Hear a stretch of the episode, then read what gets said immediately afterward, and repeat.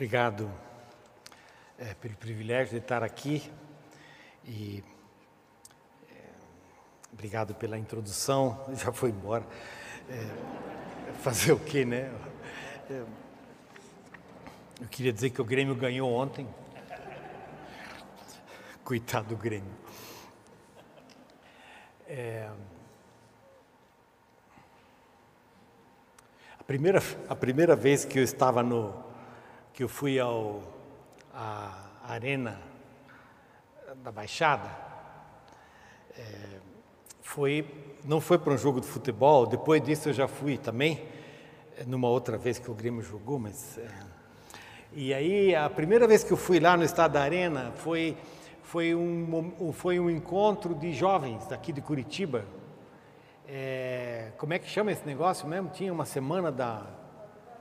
Semana do Avivamento, um negócio assim. Eu sei que tinha uns 40 mil, 40 mil jovens que se reuniram para um culto, para uma celebração, é, depois de uma semana. Mas o que a imagem que eu trago ao começar é essa imagem de uma multidão de gente de jovens que se é, que, que cantam mais ou menos as mesmas músicas, que fazem, que têm uma identidade comum e que se chamam de cristãos. Cidade de Curitiba, 2000, isso foi 2018, uma coisa assim, né? 40 mil jovens, muita gente. A segunda imagem, eu estava na Coreia é, a gente tava, a gente organizou, a gente, eu participei do processo organiza, organizacional do segundo, terceiro Congresso Mundial de Evangelização, que é Lausanne, na, na cidade do Cabo, e nós tínhamos uh, reservado 250 pessoas para a igreja da China. E essas 250 pessoas não chegaram. Elas não puderam viajar e o governo chinês, inclusive, confiscou o passaporte de algumas das pessoas que estavam no aeroporto. Mas uns dois anos depois, a gente conseguiu reunir essas lideranças das igrejas, de diferentes igrejas na China, na Coreia. E eram gente de, especialmente das igrejas caseiras da China, que eles chamam de igrejas caseiras, mas algumas delas são muito grandes. E eu, uma, uma memória que eu tenho daquele encontro foi é, a, desculpe, é uma linguagem até arrogante que eu vou dizer agora, mas é a qualidade é, da, da liderança da Igreja da China. A qualidade, o testemunho de vida daqueles irmãos é, que estavam ali na Coreia, que conseguiram para aquela ocasião sair é, da China para esse encontro com algumas pessoas das diferentes igrejas de outras regiões do globo, lideranças da igreja caseira na China. É, eu, eu, digo, eu, eu peço perdão porque a gente pensou há umas décadas atrás que a igreja tinha mais ou menos sumido na China. Tiraram os missionários, os missionários tiveram que sair na segunda metade do século passado. O que, que vai acontecer com a igreja na China? Ela está desaparecendo e de repente ela é uma igreja que floresce. E ela floresce sem precisar do grande aparato missionário.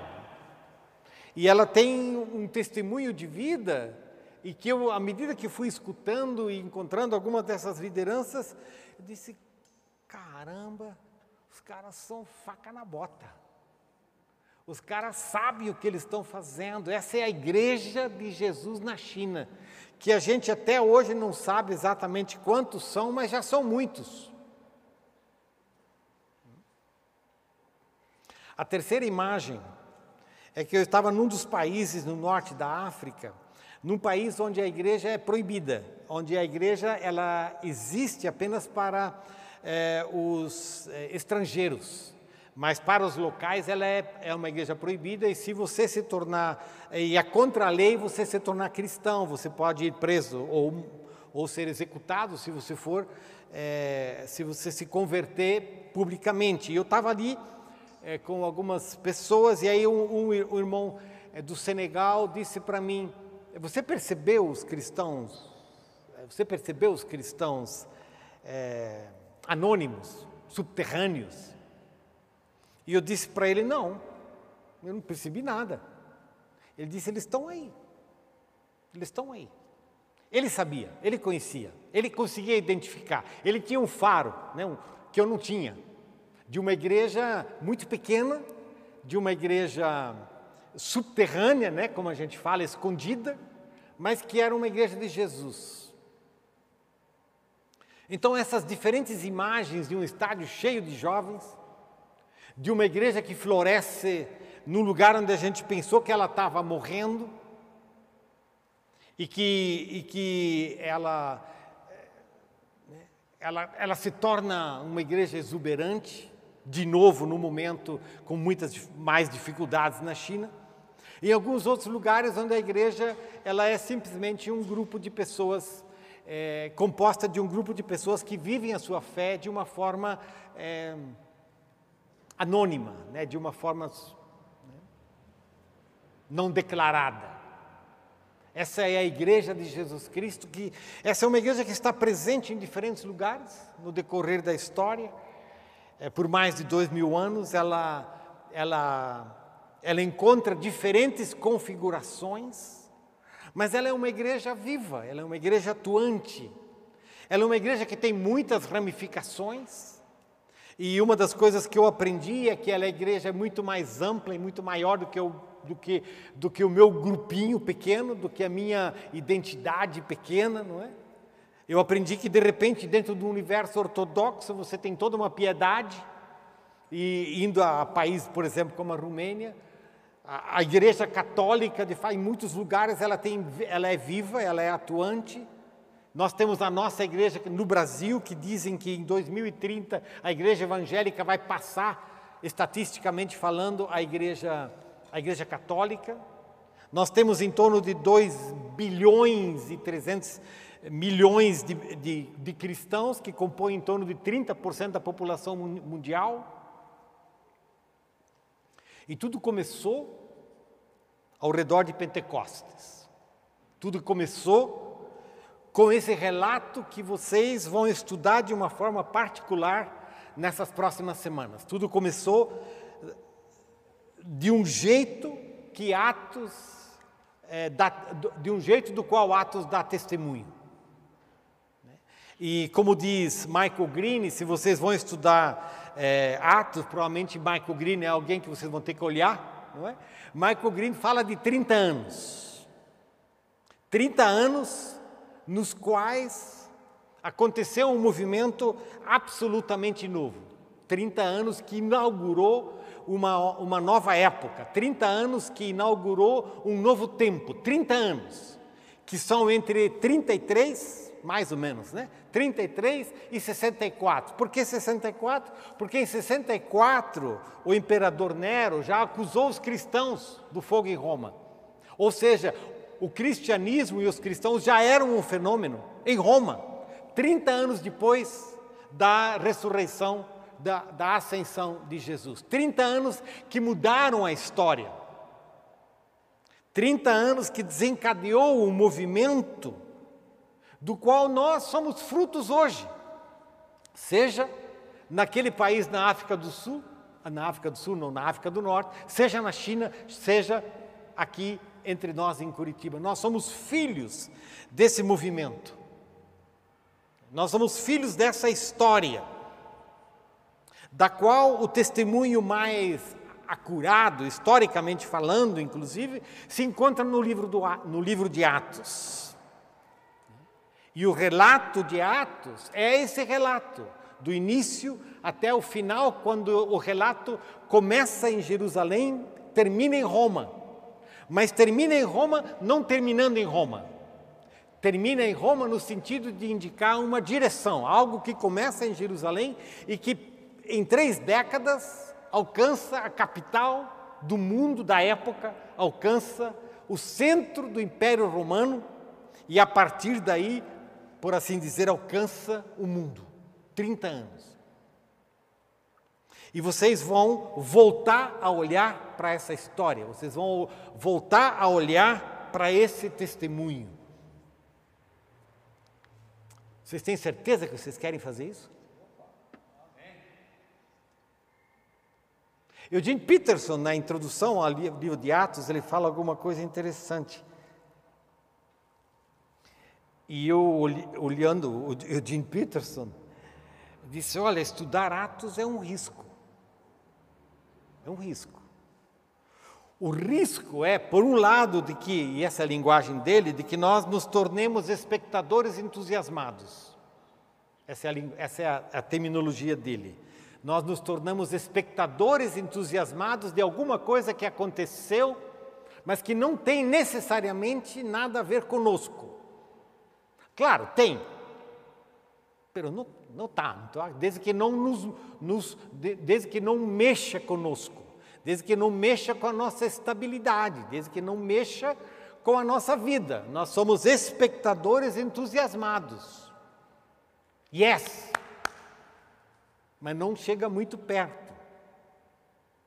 Ou a outra expressão que ele fala, ele fala dos admiradores de Jesus. Nós somos admiradores de Jesus, que legal! Que fenômeno é esse de um movimento que começa com um grupo de gatos pingados em Jerusalém, escondidos, com medo, para que 30 anos depois se tenha transformado num movimento que mudou a história. 30 anos. A igreja na qual eu pertenço tem 150 anos. A igreja local. 150 anos. Patinando. Patinando. Vocês aqui têm menos, né, Adil? Mas também, tem, também patina, não é? Derrapa, isso. né? Também, sim. Abrir o livro de Atos é é reencontrar-se com essa história, mas reencontrar-se também com a pergunta: o que é que nós de fato queremos? E em que medida nós estamos prontos ou deixemos com que essa história se transforme a nossa história? Não seja simplesmente um exercício de memorização, de reaquecimento do nosso conhecimento, mas que seja uma experiência de vida. Lucas, Lucas, é, Lucas nos ensina o caminho. Lucas é uma, é uma testemunha, né? é uma testemunha. A fé cristã, ela é uma fé composta de testemunhas. Por isso que, é, de alguma forma, você não pode é, se aproximar das Escrituras sem que você, de fato, seja uma testemunha. Porque a fé cristã não é simplesmente um, um, um cabedal, não nos oferece um cabedal de conhecimento.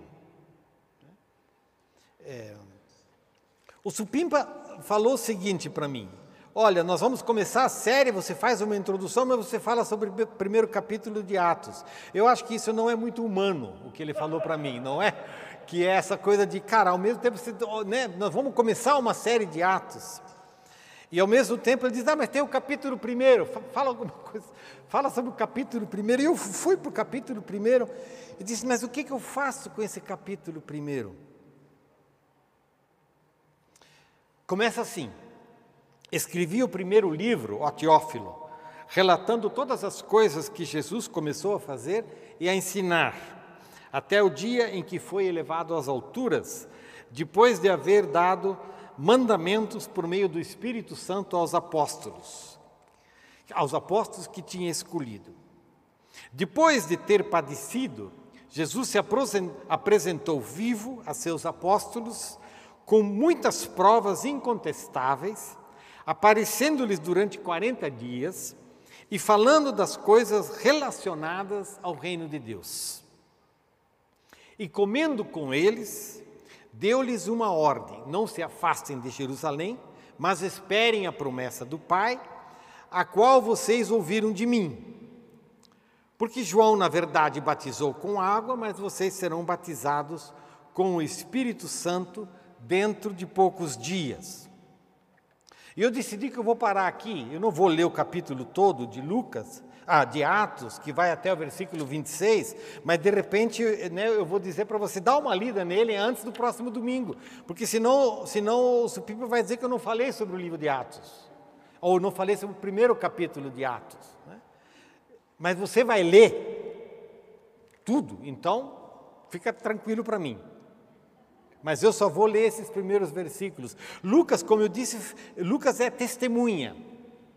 E quando nós lemos o livro de Atos, é isso que o Lucas quer também de nós, que nós sejamos testemunhas. A fé cristã, ela não é sempre, ela não é uma fé estática, ela é uma fé que se transforma num movimento. E num movimento que atravessa o tempo, a história, num movimento que consegue se enraizar nas mais diferentes culturas e nos mais diferentes jeitos, seja no norte da África, seja na Coreia, seja na China, seja em Curitiba. E isso é alguma coisa absolutamente fantástica. Mas ao mesmo tempo, Lucas faz mais do que isso, ele não só é testemunha, Lucas é também um historiador. Lucas está preocupado com, eh, em, com, com não inventar nada. Mas Lucas está é, preocupado em dar testemunho daquilo que aconteceu. Então ele quer ser um historiador. Por isso é, isso é importante para nós, para todos nós. É? A fé cristã ela é uma fé histórica, ela tem uma narrativa ela tem, ela tem enraizamento nos acontecimentos que marcam a nossa vida individual e a nossa vida na sociedade. A fé cristã, ela nunca pode ser transformada nem em fake news, nem em objeto de propaganda mercadológica. A fé cristã, ela precisa ter consistência histórica, porque tudo aquilo que Deus faz tem endereço. Tudo aquilo que Deus faz faz sentido na vida cotidiana, na, na vida cotidiana, na história. Então, eh, nós precisamos dar testemunho de algo que seja digno de ser crido. A gente não, a fé, na fé cristã, a gente não inventa coisas. A gente dá testemunha, a gente dá testemunho das coisas que têm sentido e têm acontecido na nossa história. Às vezes não é fácil. Às vezes não é fácil. Não foi fácil para Lucas. Né? Aí tem coisas quando você olha para a escritura mesmo e vê algumas coisas e diz, puxa, mas isso aqui não, não, fecha direito uma coisa com a outra. E de fato não fecha direito algumas coisas com, com, com, com a outra. Tem coisas que você diz, para, peraí, não, não deu, né? Lucas, Lucas acaba o, o, o, evangelho dele no último capítulo, Lucas 24, acho que é 24, né? Mas se, é, Lucas 24, ele acaba falando desse encontro final de Jesus em Betânia. Em Atos dos Apóstolos, ele fala que esse encontro, é, esse encontro final de Jesus aconteceu no Monte das Oliveiras. Então, quando a gente faz, quando os, evangelistas e o próprio é, é, é, Lucas fazem a narrativa, né, é, você, você tem que buscar é, veracidade, você tem que buscar integridade, é, você tem que buscar a historicidade dos fatos sabendo que, que, que nem tudo é muito fácil de ser encaixado, especialmente se você se coloca ou tenta se colocar, eu acho que só, a gente só tenta se colocar numa época de tradição oral na qual Lucas viveu, porque Jesus não deixou nada escrito. Não é? Então, esse exercício todo né, é um exercício importante porque ele tenta trazer à tona aquilo que é real, aquilo que é histórico, e como algo real e histórico é aquilo que marcou as nossas vidas. O Lucas é historiador. A fé cristã, ela precisa de testemunhas e ela precisa de historiadores. O que quer dizer isso? A fé cristã precisa de um testemunho que faça sentido na caminhada histórica das nossas vidas, das nossas comunidades e das nossas sociedades. A fé cristã não é produto religioso, e eu volto a falar: a fé cristã não é fake news. Você não pode fazer com a fé cristã o que você quer. Você não pode ficar inventando coisa na fé cristã, você não pode ficar in, in, é, é, é, inventando experiências de fé, você não pode ficar vendendo água sagrada, sei lá o que você quer, não pode. A fé cristã, ela precisa ter consistência histórica. E isso não é algo abstrato, ela precisa ter consistência na vida. ela precisa saber conversar com a realidade da vida e não transformar a vida em ficção. Por que, que eu falo isso? Ah, porque eu acho que é, a gente tem uma tentação danada de tentar florear a fé cristã sem que tenha base histórica e fazer dela a coceguinha d'alma. Fazer dela alguma experiência religiosa que não tenha, não tenha relevância para a cotidianidade da nossa vida. Lucas diz: olha, o que eu vou mostrar para vocês é coisa séria. O que eu vou mostrar para vocês é coisa que pode ser verificada na história. O que eu vou mostrar para vocês aconteceu. Não estou inventando. E por último, Lucas é um teólogo. E o que, que é, é, o que, que é isso teólogo? Todos nós somos teólogos. Todo, todo, todo cristão é um teólogo cristão. Claro que tem teólogos de outras religiões, mas o que é um teólogo? Um teólogo é justamente aquele que constrói a ponte entre a experiência e o acontecimento, ou entre o acontecimento e a experiência. Lucas é aquele que diz: então, esse Jesus, que caminhou com esse grupo de discípulos e nos falou essas coisas, ele foi, ele foi embora. E ele deixou uma missão para nós. Como que nós vamos fazer essa missão? Por isso, é, F.F. Bruce fala que Lucas escreve em movimento.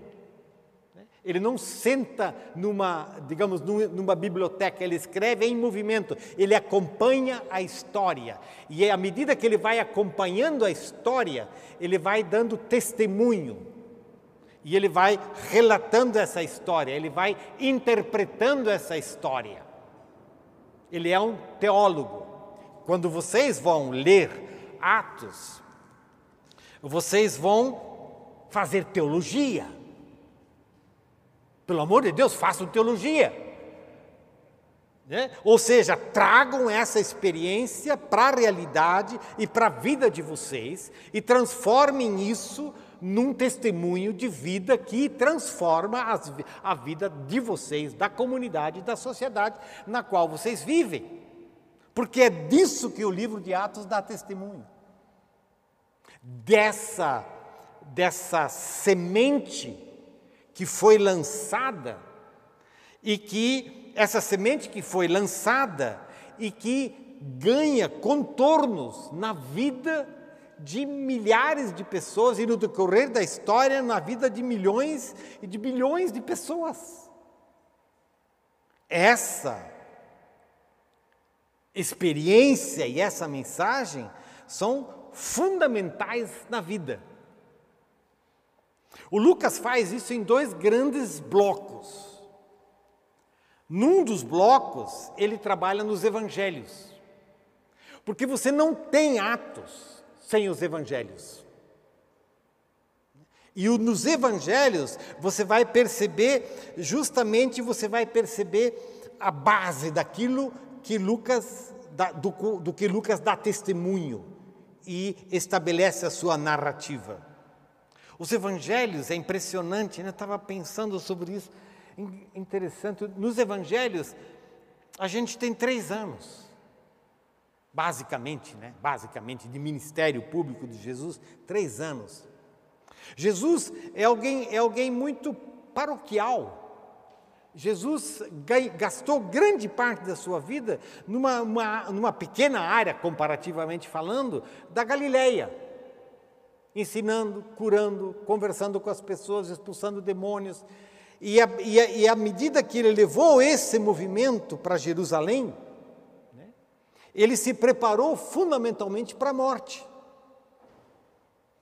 Mas é essa, essa história de Jesus que estabelece a base para aquilo que vai acontecer em Atos dos Apóstolos. Então você tem o Evangelho de Lucas, que é a raiz e você tem o livro de Atos, que é a árvore. Você tem o Evangelho de Lucas, que é a base. E você tem o livro de Atos, que voa. Mas você não pode voar se você não tem a base. Por isso que a igreja que, que lê o livro de Atos precisa ler o livro de Atos a partir da experiência de Jesus. E o primeiro capítulo é uma ponte. Não? O primeiro capítulo é uma ponte entre o Evangelho e Pentecostes. O primeiro capítulo é uma espécie de preparação. Né? A gente está arrumando as peças do jogo, por assim dizer. Lucas está, ele é teólogo, ele está preparando o cenário para Atos, para Atos 2, para Pentecostes. E eu, mas quais são algumas das coisas que acontecem? É, quais são algumas das coisas que acontecem nesse primeiro capítulo? E de novo eu só li um pedaço. Então, se você tem aí a sua Bíblia aberta, né, de repente você consegue me acompanhar um pouquinho mais. Mas eu queria, acho que eu queria dizer três coisas do que acontece nesse primeiro capítulo. A primeira coisa que, que eu queria dizer é que acontece o que acontece o que sempre acontecia Jesus gasta tempo com seus discípulos. Atos fala de 40 dias. Jesus está com os discípulos, ele está falando o que ele sempre falou do reino de Deus. Lucas fala sobre isso. E ele fala que ele estava comendo com os discípulos. Então, tem aí uma familiaridade. O primeiro capítulo de Atos fala sobre isso. Fala sobre Jesus gasta tempo com os seus discípulos conversa com eles, come com eles e faz o que ele sempre, o que ele sempre fazia. A igreja precisa continuamente dessa familiaridade. A igreja precisa continuamente dos evangelhos. A igreja precisa continuamente sentar com Jesus para que ele fale conosco de qual é o centro do que ele está mastigando o reino de Deus. Isso acontece na comida, isso acontece é, nas conversas, isso acontece de uma forma geral. Reino de Deus, é isso. Jesus está lembrando, Jesus está conversando com os discípulos sobre o reino de Deus. E faz isso na cotidianidade, na familiaridade da vida. E essa é a grande semente da igreja reino de Deus. Aqui se está apontando alguma coisa absolutamente nova que o Império Romano não conhece. Mas que não apenas o Império Romano não conhece, que os fariseus, os escribas, os, o templo não conhece, que o Herodes não conhece, Pilatos não conhece, os sacerdotes não conhecem, os escribas não conhecem e que se chama reino de Deus, que é justamente isso que Deus está fazendo de novo no tempo e que eles vão ver como isso vai desenrolar nos 30 anos seguintes. E nós precisamos dessa mesma familiaridade com o centro da nossa fé, que é o reino de Deus. Reino de Deus. Reino de Deus é o negócio. Reino de Deus é o centro, reino de Deus é, o, o, é uma mensagem de esperança, é uma mensagem de encontro consigo mesmo. O reino de Deus é a invasão do eterno na cotidianidade monótona da nossa vida. O reino de Deus é a primavera, o reino de Deus é o reino de Deus. E a igreja, ela é alimentada por esse reino. Sempre de novo, sempre de novo. Ou seja, a igreja não está preocupada, desculpe, a igreja não devia estar preocupada simplesmente consigo mesmo, consigo mesma. A igreja, a igreja tem que estar motivada, a igreja tem que estar energizada. Ih, não gosto dessa palavra energizada. A igreja tem que estar dinamizada pelo, pelo reino de Deus, cativa do reino, sonhando com o reino, querendo o reino, sinalizando o reino. E só pode estudar Atos se você está enamorado do reino de Deus. Senão, não estude Atos. E por isso essa pergunta para essa pergunta para a igreja, para vocês, né? Se vocês estão se vocês estão engatados no reino, se vocês estão adrenalizados, essa palavra não existe, né? Cileda existe? Não, né? Adre, ela diz que não. A Cileda, se ela diz que não, é porque não. Mas eu invento, adrenalizados pelo reino de Deus. Né? A igreja, ela está apaixonada, porque Deus está fazendo algo novo.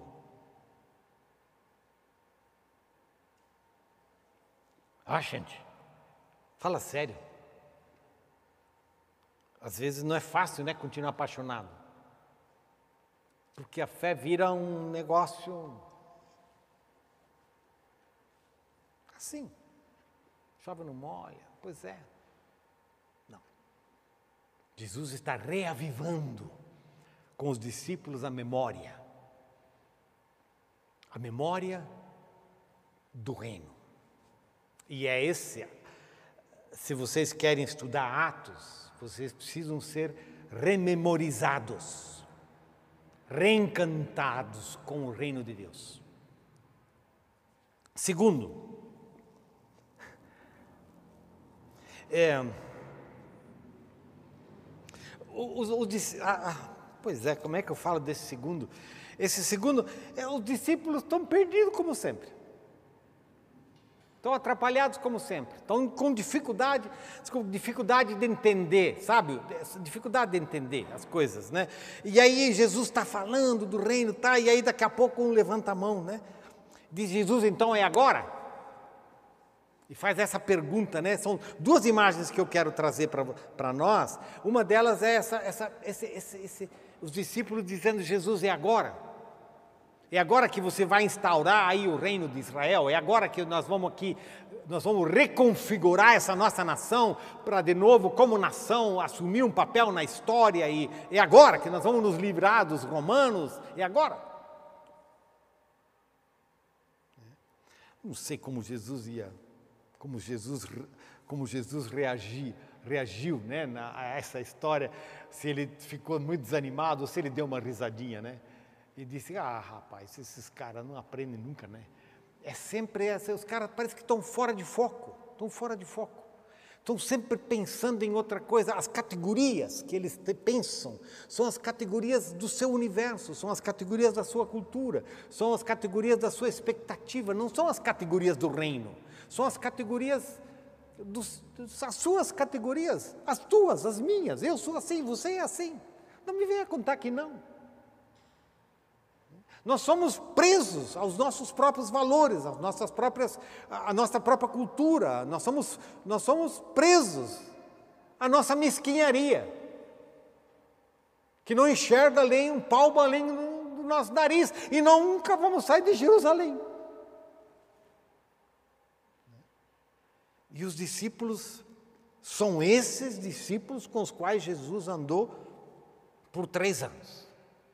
E são esses os discípulos que atravessaram a história e estão, senta sentados aqui e ó, tem gente em pé aqui. Somos nós, atrapalhadinho. A outra cena que eu acho fantástica, fantástica não, não sei se é fantástica, né?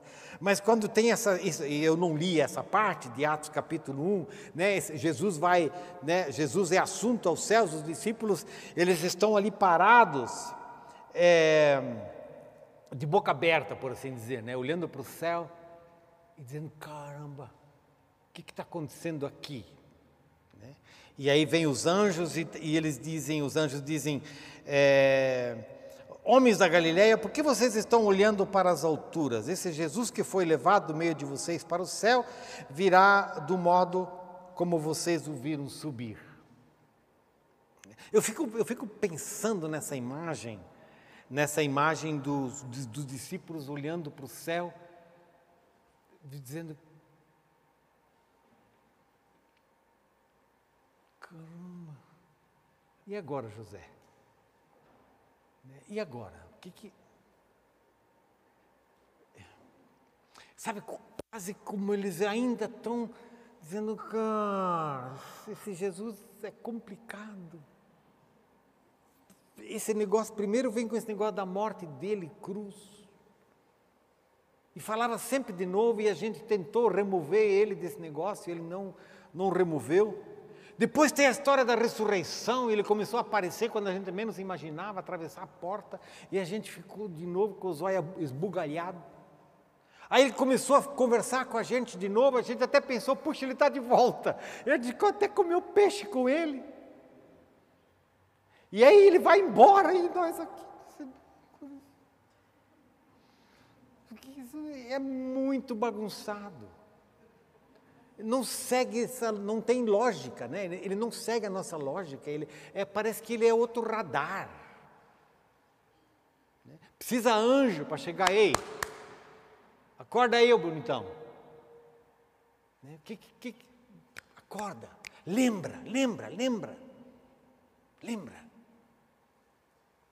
Acho que é importante. Por que, que eu estou falando dessas velhas perguntas, né? das velhas atitudes?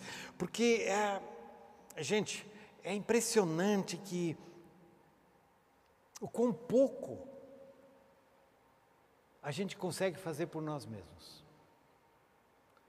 e o quão pouco a igreja é fruto da nossa da nossa compreensão, da nossa estratégia, quão pouco a igreja é fruto nosso, porque se ela é fruto só nosso, ela não sai de Jerusalém nunca.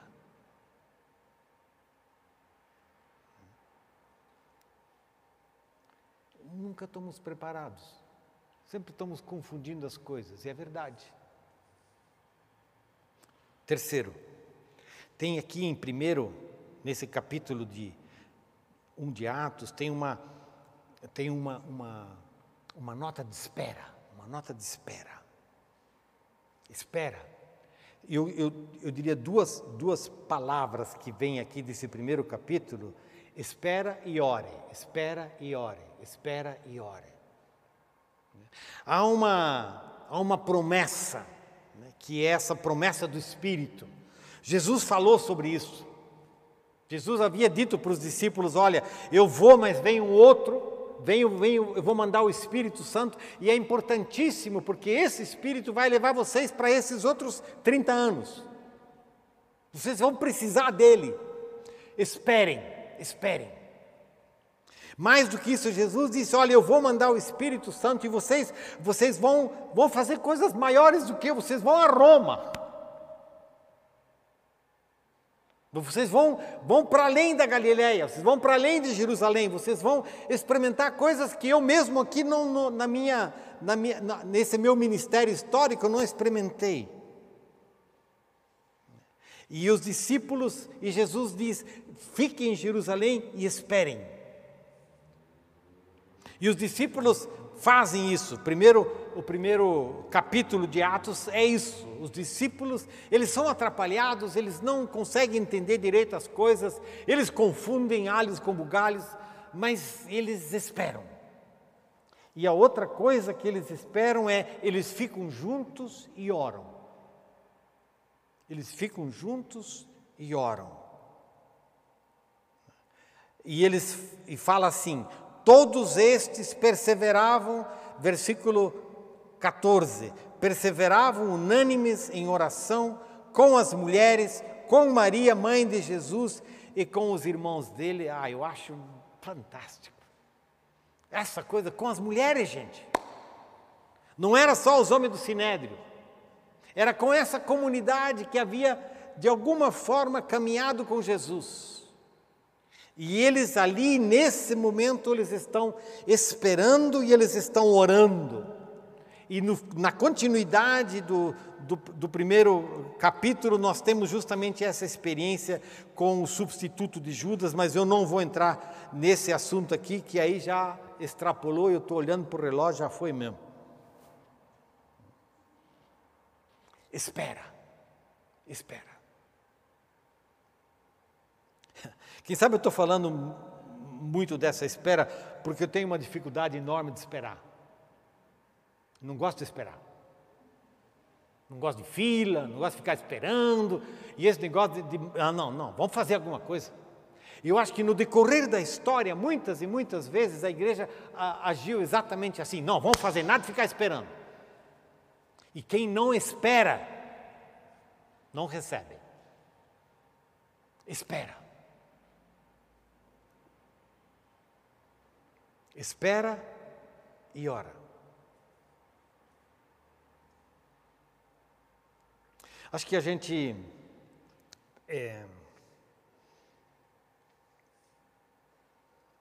deixa eu dizer isso de uma outra forma. É, a gente está com um pequeno grupo de pessoas é, de vários lugares aí, é, com o Comiban. Comiban é, o, é, o, é um, é um guarda-chuva do, do, movimento missionário na América Latina. É, e a gente está com algumas lideranças mais jovens, e uma das grandes tem missionário na Turquia, tem, tem, tem, tem algumas, é um grupo pequeno, mas assim, a grande mas o que está acontecendo conosco? O que está acontecendo com o movimento missionário?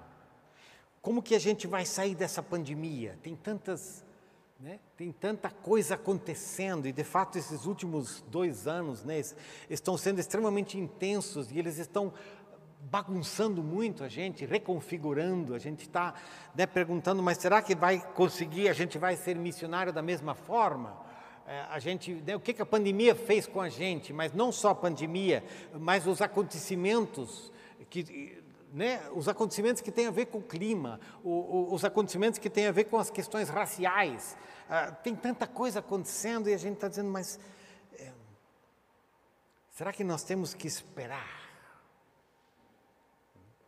Acho a minha leitura, a minha, o que eu estou tentando mastigar é dizer, eu acho que a gente acabou transformando muitas vezes ah, o movimento nosso de missão, o movimento missionário, em numa empresa nossa, numa estratégia nossa. A gente sabe como, como fazer o negócio, a gente sabe como encher estádio, a gente sabe como plantar igreja. Né? O Ricardo Barbosa que fala sobre isso. Hoje em dia ele diz a gente não precisa mais, a gente não precisa mais do Espírito Santo, a gente só precisa de um bom plano estratégico. E esse tempo onde que nós estamos vivendo, com tantos acontecimentos que de alguma forma nos assustam, eles nos levam de volta a dizer: a gente não sabe. A gente tem feito coisas erradas, a gente se atrapalha, a gente tem algumas das velhas perguntas, a gente está boca, boca, boca aberta diante do que está acontecendo. E o Espírito Deus, de Deus diz para nós então: espera, espera.